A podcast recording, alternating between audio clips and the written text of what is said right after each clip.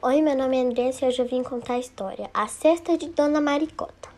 Dona Maricota, boa cozinheira, voltou com a cesta cheinha da feira. Cenoura, laranja, pepino e limão, banana e milho, ervilha e mamão, morango, espinafre, tomate, cebola, alface, palmito, maçã e escarola. Guardou na dispensa e na geladeira e deu um suspiro. Ufa, que canseira!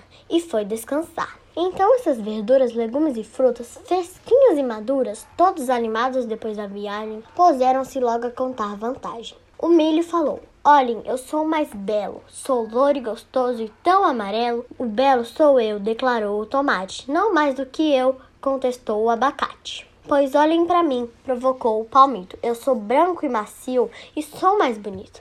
Então a laranja falou: Bem amável, melhor que eu, eu sou saudável, e logo Espinafre gritou: Não tem erro, sou verde e sou saudável, e cheio de ferro. Falou a cebola: Aqui, atenção, saudável sou eu, boa pro coração. E disse a ervilha: Eu sou pequenininha por fora, mas dentro tenho proteína. Logo o limão disse: Quem é que não vê? Tenho a vitamina preciosa, a tal C. Mas nisto aparece Dona Maricota e as frutas gostosas viram compota. Os belos legumes, em todas as suas glórias, viraram um sopão e acabou-se a história.